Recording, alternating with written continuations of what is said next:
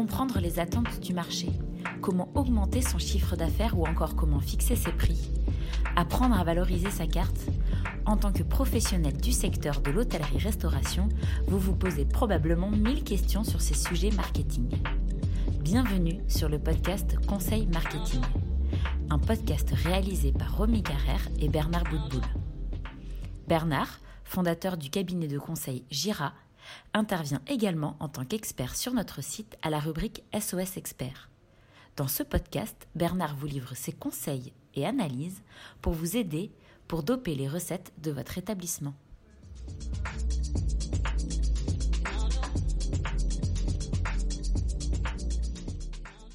Dans ce nouvel épisode, Bernard nous parle du LC cette tendance à la quête du bien-être qui séduit particulièrement les 18-24 ans. Vous savez, ceux qu'on appelle la génération Z. On le voit sur les réseaux sociaux, le hashtag LC fait fureur. Mais à quoi correspond cette tendance du LC Qu'est-ce qu'on entend par LC Qu'est-ce qu'il y a derrière le LC D'où vient cette vague? Bernard nous en dit plus. Le LC, concrètement, c'est quoi? Alors j'aurais tendance à dire que le LC, c'est une alimentation qui fait du bien à sa santé. C'est la définition du LC. Et d'ailleurs, le LC repose sur cinq piliers. Euh, le sport, euh, l'alimentation, dont on va parler évidemment, la spiritualité, l'environnement, mais également l'économie euh, solidaire. Alors LC, c'est manger en restant en bonne santé. Je viens de le dire.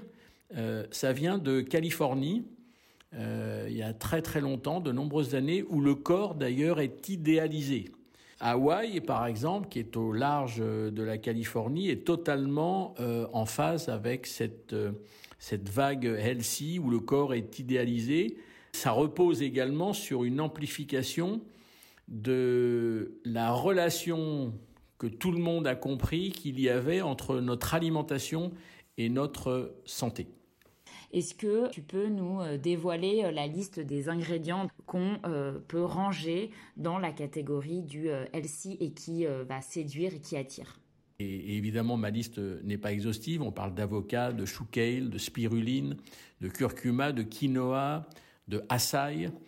Ce sont des produits qui sont sains, mais qui sont quand même gourmands, qui sont très colorés euh, c'est très euh, d'ailleurs euh, dans l'assiette, mais plutôt dans le bol, une juxtaposition de goût et une juxtaposition d'ailleurs de couleurs différentes qui ont la particularité d'être instagrammables. Je le répète, nous sommes plutôt dans des bols plutôt que dans des assiettes.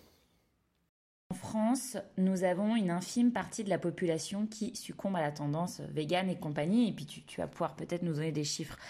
Euh, mais du coup, à qui est-ce qu'on s'adresse avec euh, cette tendance LC Alors il faut savoir que euh, les régimes alimentaires, en France, nous avons 0,2% de véganes. Nous avons 1% de végétaliens, nous avons 3% de végétariens.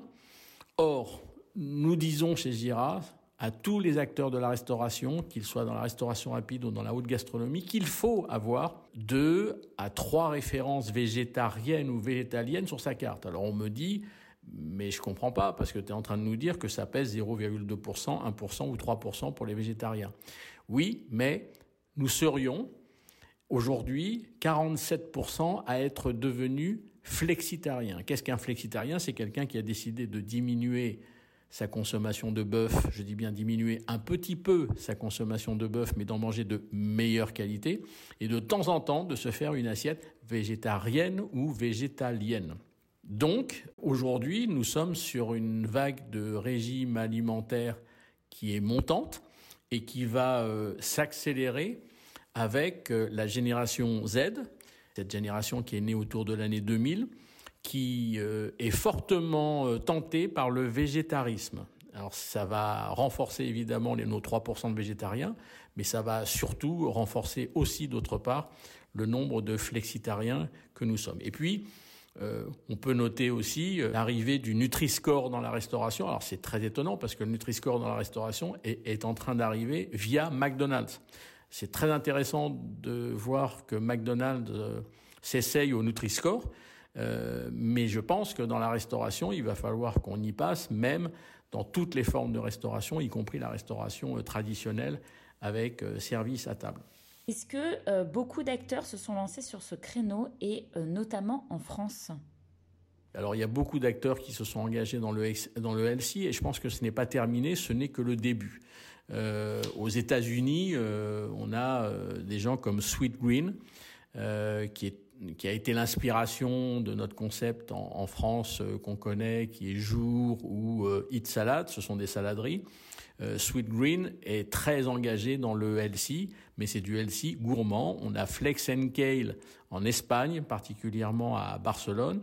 Et puis en France, on en a aussi, on a DS Café, euh, à, Paris qui fait euh, des brunchs, euh, club sandwich, bagel, tout ça plutôt healthy. On a Copper Brunch, le concept canadien, qui a été repris par Columbus Café, qui est 100% végétal. Alors il est très bol, B-O-W-L, il n'a pas de burger. Il le dit, chez nous, il n'y a pas de burger. Nous avons Green is Better, euh, qui, euh, encore une fois, comme les, comme les saladeries, a une base, plus des toppings, plus des sauces. Euh, on a des gens comme Bio Burger, 100% bio, du burger 100% bio, c'est intéressant. On a Pokawa, le leader du, du Pokéball aujourd'hui.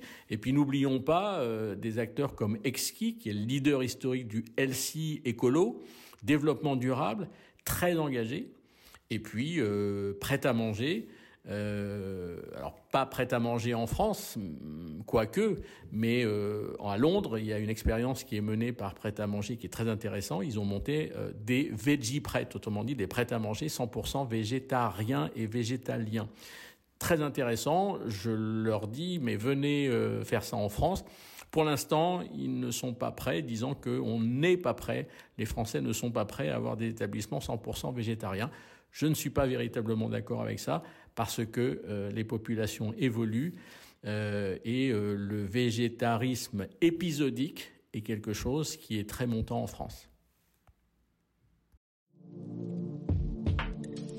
Merci pour votre écoute. Pour retrouver tous nos podcasts, rendez-vous sur notre site www.l'hôtellerie-restauration.fr dans la rubrique vidéo et podcasts.